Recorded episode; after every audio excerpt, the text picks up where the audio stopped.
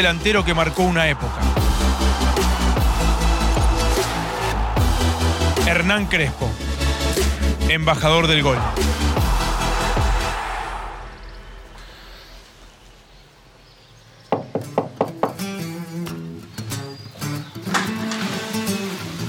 Ah, adelante. ¿Para allá? Vamos, bien. Vení, vamos para allá. Acá te relajás. Después del ruido del fútbol, venís acá y te relajás un poco. No, es- ¿Me puedes dejar la llave yo? Porque no tengo. Me dejás la llave, yo te limpio la pileta. No, está bien, está bien. No, no. La idea es que vengas y disfrutarlo. Vengo y me quedo un ratito. Quedaste bien, sí. quedaste Sí. bien después. de- Bien. o sea, no te duele nada. No, por ahora no. Rodilla, cadera. Estoy un poquito. No, ¿sabes qué? Cuando juego el, tobillo se me infla así. así. Vamos a sentarnos. No quiero que se te hinche el tobillo y que después No, me no, a después mí mía. Que, que, claro, que se te hinchó el tobillo. De Newell's, la escuela de Bielsa. De a poquito después cada uno va teniendo su, su matiz. Ya sabes lo que te iba a preguntar. Contame eso. Contame Bati Crespo. Hoy en día creo que le llegarían mensajes a Marcelo diciéndole, si fuese el momento de la tecnología aquel, che, dale una prueba a los dos, poner un ratito. Y no lo quiso fijate". hacer, no lo quiso ¿Qué hacer. juegan, Ni con siquiera- extremo y centro delantero. Sí, es que nunca lo intentó. Nunca quiso probar otra cosa. ¿Tu relación con Bati cómo era? No, bárbaro. ¿Sentías que aprendías de él? Sí. Porque tenían características algunas similares, pero otras Sí, distintas. sí, no, igual, es- o sea, éramos, yo, cre- yo creo que éramos complementarios, porque éramos diferentes, éramos diferentes. Eh, Yo también me sentía, me sentía cómodo, hasta teniendo un tipo así como Bati. De hecho, me, pasó con Drogba, me pasó con Vieri. referencia y que Eso referencia, yo me movía a- alrededor de él, sin, sin ser una segunda punta que va a tirar centros, pero sí... Aprovechando y ocupando Claro. lugares que él podía dejar. Y... Me sentía cómodo.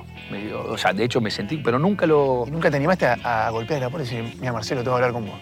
Dame una chance. O sea, No, no, No, no una chance, pero dejanos No, probar. Es que, es que nunca se dio, porque Marcelo, Marcelo fue.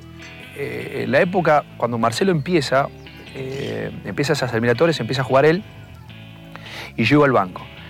Y de repente fue tan fuerte lo que fui haciendo yo, que ya después no, no o, me llamaba a mí, y de hecho las eliminatorias las jugué yo, y él no venía. Salvo cuando yo, ponele, tenía lesión, qué sé yo, lo llamaban a Bati y venía a jugar. Y jugaba Bati, entonces este, los amistosos los jugaba yo. Yo, yo es- esas eliminatorias, de hecho el ciclo Belsa, fui goleador del ciclo Belsa, goleador de las eliminatorias, era goleador de fútbol italiano y llegamos a ese mundial y fui titular hasta, hasta el último entrenamiento. Ahora, cuando fue, fue, la primera formación que vamos a jugar contra Nigeria, lo puso a él. Vos no sabías que iba... No. que- Y no hay explicación, o sea, yo más no podía hacer. Si sos goleador del ciclo Bielsa, sos goleador de las eliminatorias, histórico de las eliminatorias, sos goleador del fútbol italiano, y soy y voy y hasta el último entrenamiento soy el titular Y nunca hablaste de ese tema No, después lo hablé. con Marcelo. Cuando terminó, sí, sí. Cuando terminó todo, sí. Te pudiste descargar. Sí, después lo hablamos bien, sí. No me querés contar nada. Ah, ya está. Ya pasó. Prescribió.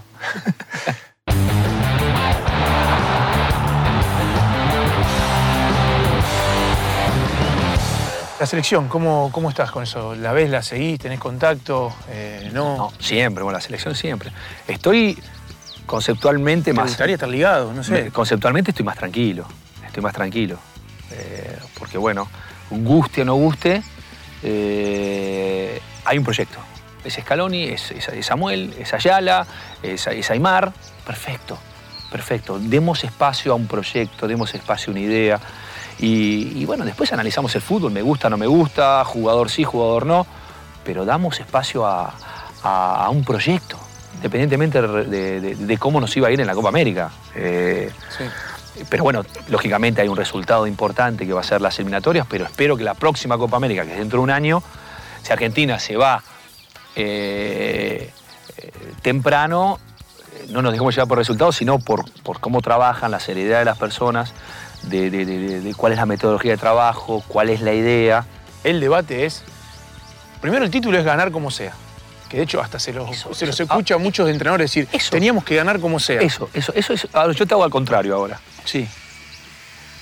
¿Qué es ganar como sea? ¿De qué, qué es? Porque vos decís, bueno, si es ganar como sea, vos tenés la opción de elegir ese como sea. No, ojalá. O sea, que me lo digan. Ya había que ganar como sea. Bueno, ¿qué hay que hacer para ganar como sea? Decime, porque yo, si como sea es este, sumar toques, como sea, como es pegarle para arriba, ¿cómo es como sea? Si alguien me dice, bueno, no existe el manual del cómo sea, de- de- de- del entrenador, de, de cómo gano. Para mí, o sea, me asusta realmente, porque decís, entonces, o sea, no hay, si no hay, no hay estrategia y no hay táctica, no hay nada. Tiene que haber una forma, siempre hay una forma. Hay una forma. El tema es, eh, yo soy un, un tipo que no, que no, que no cuida su silla. Yo voy por todo. Yo voy por todo. Yo quiero que el equipo juegue bien. Quiero que sumemos pases, quiero que generemos situaciones de gol, que defendamos bien. Eh, yo quiero ganar los partidos de esa manera. Mejor te entrenás durante la semana, más posibilidades que el domingo te vaya bien. ¿Es una garantía? No. Porque ese día te levantaste y no siempre las cosas te salen ¿Convivía bien. con esa duda? Y sí, lógico. Porque a veces la gente piensa que el, futbolista exitoso o el que generalmente le va bien, hiciste goles en todas las finales que jugaste, o sea, y jugaste finales tremendas, eh, pero convivía con ese, no sé si la palabra es miedo, con esa incertidumbre de decir, Y sí, pero hoy, es lo lindo. hoy tendré un buen partido, dentro Sí, del claro. próximo torneo vendrá a jugar un tipo en mi lugar. Y a veces, y, bueno, tenés que convivir con eso, con esa presión. Y, y- pero ¿qué hacía yo? Exactamente lo mismo. Trataba de reducir el margen de error. Trabajaba, yo comía y dormía todos los días en función del domingo. En jugar bien el domingo. Entonces trataba de, llenar todos los casilleros como para llegar bien. eh, bien entrenado al partido. Después, eh, agarraba el domingo, venía la pelota, me pegaba la canilla y me va afuera. ¿Qué hacer? Es un día que te levantaste mal y hay días que te levantas bien. Pero si vos laburás y haces, intentás hacer las cosas bien todos los días, y es más fácil que te vaya bien. Yo me acuerdo llegar a la pretemporada, llego al Milan, ponele, era un 10 de julio, empezaba pretemporada. Y yo llego al Milan del Chelsea y tengo que hacer, tengo que ir el. Me dice, mira, tenés que presentar el 8 eh, porque tenés que hacer la, revisación médica, entonces así el 10 arrancan todos. Cuando yo llego a Milanello, al centro deportivo del Milan, llego el, llego el 8 y miro, estaban todos. Y estaba Shevchenko, estaba Gatuso, estaba, estaba Pirlo, estaba Nesta, estaban todos. Le digo, ¿qué hacen acá? Dice, dice, no, hace- Faltan dos días y todavía. dice, no, no, hace una semana que están. Digo, pero si se empieza el 10. No, no, hace una semana que están porque ellos están haciendo una pre-pretemporada para llegar el 10 bien. O sea, ya vienen entrándose desde la casa y vinieron acá ya a empezar a moverse. Una forma de vida. Es laburo. Es respeto por el que te paga, respeto por uno mismo primero. eh, y por, por- la gente el día de mañana y por el lugar donde estás. O sea, es alto nivel y alto nivel estás. Eh, y, y, vos, y vos te empezás a mirar digo, si él lo hace y tiene éxito, yo tengo que hacer lo mismo. Entonces, es una cultura del trabajo eh, que está buenísimo, sobre todo porque vos querés alcanzar sueños, querés ganar, no sé, la Champions, querés ser campeón del mundo, querés ganar el torneo local. eh, y pasa por la responsabilidad, pero so- sobre todo te mueve la pasión. Es la pasión lo que te mueve, querer mejorarte, eh, subir siempre la vara y seguir y seguir y seguir. Y bueno, es eso. Y cuando no se da, como, Uy, como es en la final, Y es difícil. Es duro, es duro. vos hiciste dos goles. O sea, vos ya, en tu cabeza en algún punto tiene que estar eso de, vamos a ganar con mis goles. O sea, Eh, ¿O no te pasaba? eh, sí. en lo más, en lo más interior tuyo decir, algo tiene que haber. decir, Mira, me pasó, o sea, me pasó. Es soñado. Mira, lo que me pasó ese día, que fui a jugar la final, y se iba, volaba. Sentía que me volaba. Yo, qué lindo, en una final, porque no, Hay como te decía, profundidad que yo, Y yo me miraba- costó saber si eras vos o no, porque digo, está en el aire. Está claro, yo lo miraba a los dos centrales, que eran IPA y, y Carragher, y se miraban y decían, no lo puedo parar este tipo. La final de la Champions tengo el mejor día. Veo a los centrales que me sufrían, me decían, Shevchenko me miraba y me decía, déjame hacer un gol a mí, me decía, ¿viste? Mirá cómo estoy. Y yo volaba, me sentía que volaba, que todo me, que, que- que- que todo me salía bien. Y, lo duro es que no alcanzó. O sea, hice dos goles en la final y al final terminás perdiendo y esto es fútbol. Y me acuerdo que, que cuando termina, no lo podía creer. Yo no lo podía creer y me acuerdo que fui, terminó el partido y se fueron todos y yo salí. Me volví al vestuario y volví, me fui afuera y me fui a la pista y lo tuve que ver a Gerard levantando la Champions. Porque no puede ser, dije yo. O sea, estaban, estaba el- todo el Liverpool ahí, los fotógrafos y yo atrás mirándolo porque no puede ser que, que la ganaron ellos. No lo podía creer. Lo tengo que ver porque no, no, no es verdad. Hicieron tres goles en siete minutos, me acuerdo. ¿no? sí, sí, en seis minutos. Y, pero bueno, es fútbol, es, eh, pasó. Y, y cuando terminó, y, y es duro decir, todo el esfuerzo, aparte es un sueño, eh, un sueño que se transformó en, en pesadilla. Imagínate que yo. No, esto tu yo- vida atrás para llegar ahí. Claro, yo, yo nací viendo a Van Basten y el Milan de Gullit, entonces jugar en el Milan, jugar en la Champions League, hacer dos goles en la final, o sea, era demasiado grande para ser verdad. Hice todo bien, ¿viste? Cuando decís, te sale todo bien y así todo no alcanza, es durísimo. Es durísimo desde, también desde el ego, desde lo que... ¿Cómo? Yo al top y no alcanzó. Es terrible eso. Y bueno, te querés dejar el fútbol, no te quiere importar más nada y... Te iba a preguntar eso. Bueno. El día después fue tan duro no, de fue decir, terrible. Terrible. No yo no, yo no, no, no prendí, el- no prendí el celular por una semana, no quería saber nada, no, no quería saber nada. Y me salvó, entre comillas, eh, la selección, porque jugamos eliminatorias con Brasil. Y fue buenísimo porque, claro, hace el gol Román y hago dos goles yo. Primer tiempo, 3 a 0 y baile. Entretiempo. dijiste la misma otra, otra vez no. Eh, Brasil con eh, Adriano, eh, Kaká, eh, Ronaldinho, todos, todos, todos, Roberto Carlos, todos. Entonces, 3 a 0 y yo las piernitas que se Digo que no me vuelva a pasar. Entramos en el segundo tiempo, tiro libre, Roberto Carlos, pum, nos rompe el arco, hizo un golazo 3 a 1. Y la empezaron a agarrar ellos. Y claro, y la inercia era para Brasil. Y pap, y no los podíamos parar. Digo, otra vez no. Por Vamos Dios. a pegar una patada, tírenla afuera, ¿viste? Y no, la- y no se iba la pelota y nos pegaban un baile y no la podíamos agarrar. Y se la dan a Adriano así, le quedó y hizo así. Pum, y rompió el palo.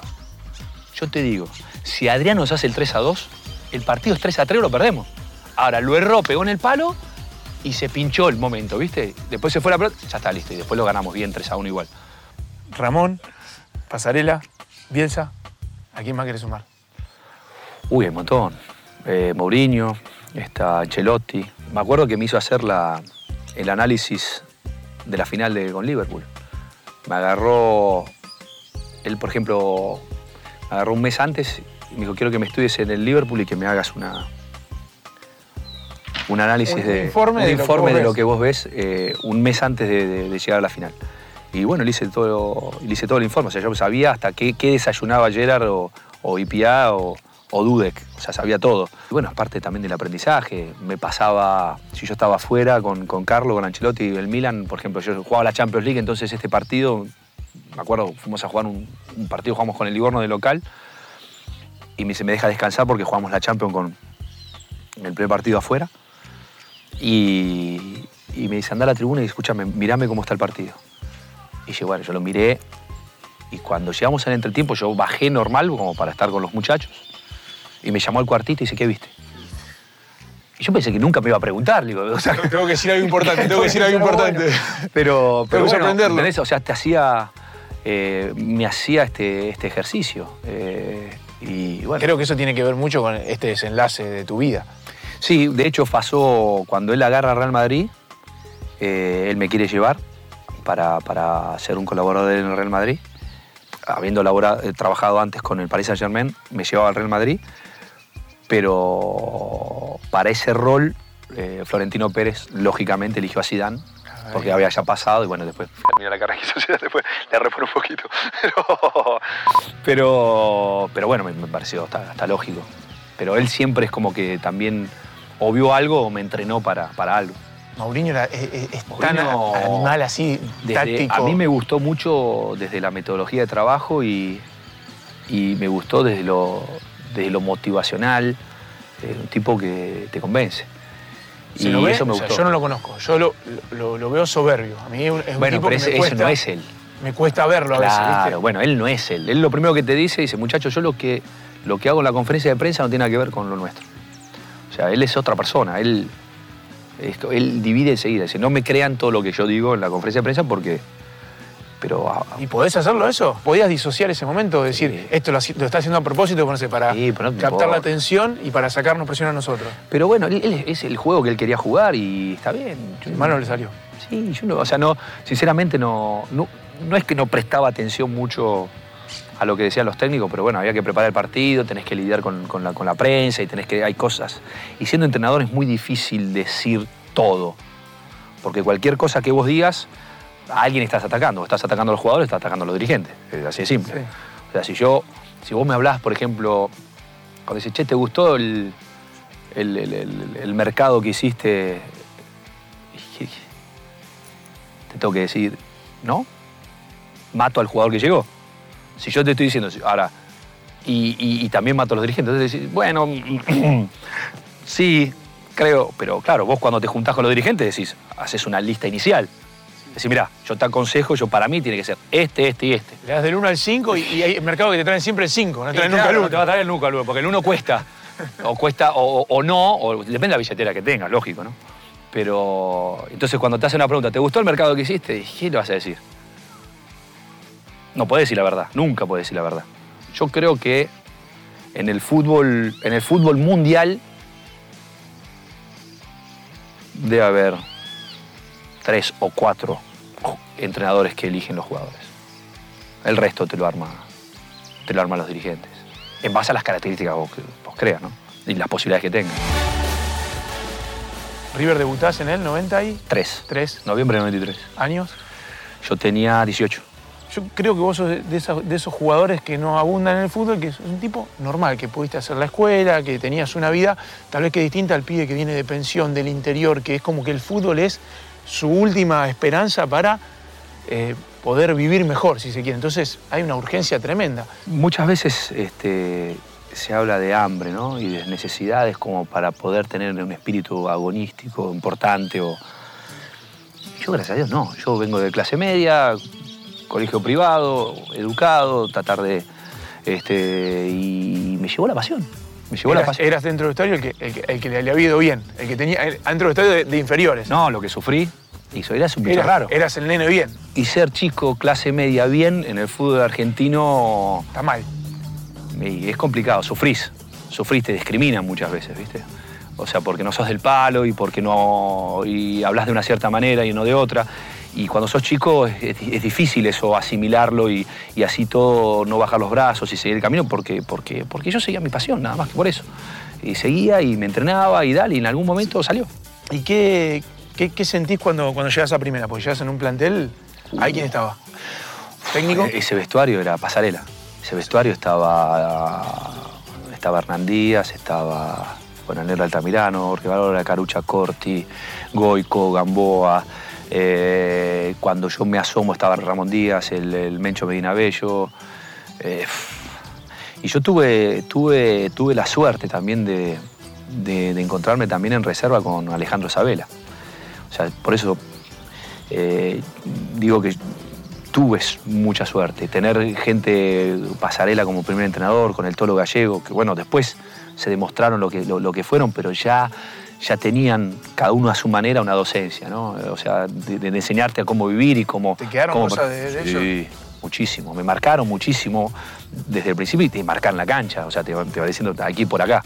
Y ahí en River ya tenías esa, no, no, lo llamaría obsesión, pero esa inteligencia para, para decir, bueno, los goles vienen por acá, porque hacer los dos goles en la final. Los dos goles de la final es este.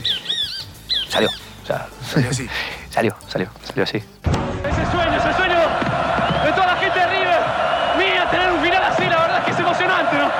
Esto no, no me está pasando a mí. No lo podía creer. Esto le pasa a otras personas. No, no lo La final de la Copa Libertadores este, eh, fue, fue grandioso. Fue grandioso porque, claro, yo, yo estaba en la cancha en el 86 cuando el Búfalo Funes hace el gol. Estaba en la Belgrano, yo iba con el carnet de jugador, y 10 años después que me pase a mí, un pibe de inferiores, con todos los sacrificios y todas las, las- las dificultades que tuve durante la, la época de inferiores, y lograr ganar la Copa Libertadores con, con- con River, haciendo dos goles con, con- mi ídolo Enzo al, al lado, que yo lo veía en el 86 cuando él jugaba, no en la Copa Libertadores, sino en el campeonato. Eh, muy grande, muy, muy grande, muy, muy, muy grande todo. Eh, era muy grosso, fue, fue, fue hermoso, eso sí. Un compañero que, te, que, que, se- que diga, la verdad, esto fue lo. compartir con él algo, eh, la cancha. tuve la, eh, la satisfacción, yo, bueno, hay, hay- en la historia del fútbol argentino están los dos más grandes, que es, que es, que es Diego y, y Messi. A Diego le erré por poco, porque yo debuto en la selección argentina eh, en el 94, después del Mundial del 94, cuando Diego no está más. O sea, le, le- le pasé, le pasé, le pasé poco. y- pero sí con Messi. Pudimos, pudimos compartir cancha con Messi, entonces eh, hoy lo podemos contar. Tiene un problema que eh, para todos nosotros que todo lo, o sea, parece fácil lo que hace. Y vos lo querés hacer y... Sale un ligamento, un menisco. Claro, pero Leo es, es- es- esto parece fácil, parece fácil jugar al fútbol. Y yo siempre le digo que él es, eh, es una ruina carreras. Porque claro, vos decís, che, Hernán, hiciste un montón de goles. Claro, pero si lo comparo con Messi, yo, yo era una porquería, parecía. hiciste tantos. Claro, no hiciste tanto, claro. Cuando vos decís, cuando hablábamos antes, los 20, 30 goles, el tipo que hace 60, vos, vos decís, vos no eras goleador. Si te haces 60, vos no eras goleador. Hiciste, hiciste 26 goles en la, en la Serie A. Sí. Y nada, poquito. Fuiste un desastre. Un desastre. Un año malo. Un año malo, claro. Es una ruina carrera, es una ruina goleadores.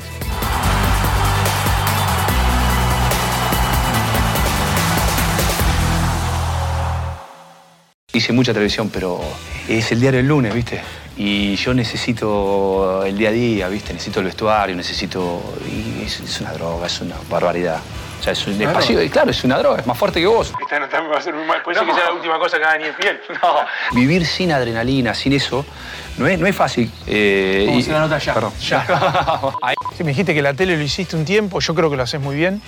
De hecho, no quiero que lo sigas haciendo porque me puedo peligrar mi lugar en ESPN.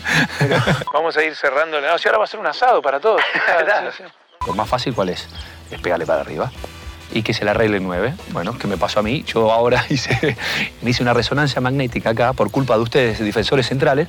Yo tengo un problema acá porque de tantas veces que me decían, ¡ping! Arreglátela. Y yo venía así, venía al central y me ponía el codo, el codo, acá, bomba. Entonces yo viví de eso y digo, bueno, vamos a empezar a, a enseñarle a los jugadores, a los centrales. Vamos a darle mejores condiciones al delantero. Claro, para que el delantero le llegue mejor y. Es verdad, y- nosotros de atrás gritamos, dale, haceme la buena. Haceme la buena. Bueno, yo entiendo que una vez puede pasar, pero si es sistemático no está bien. Muchas gracias. Gracias, señor. Hacemos 10 programas, ¿no? Sí, ya.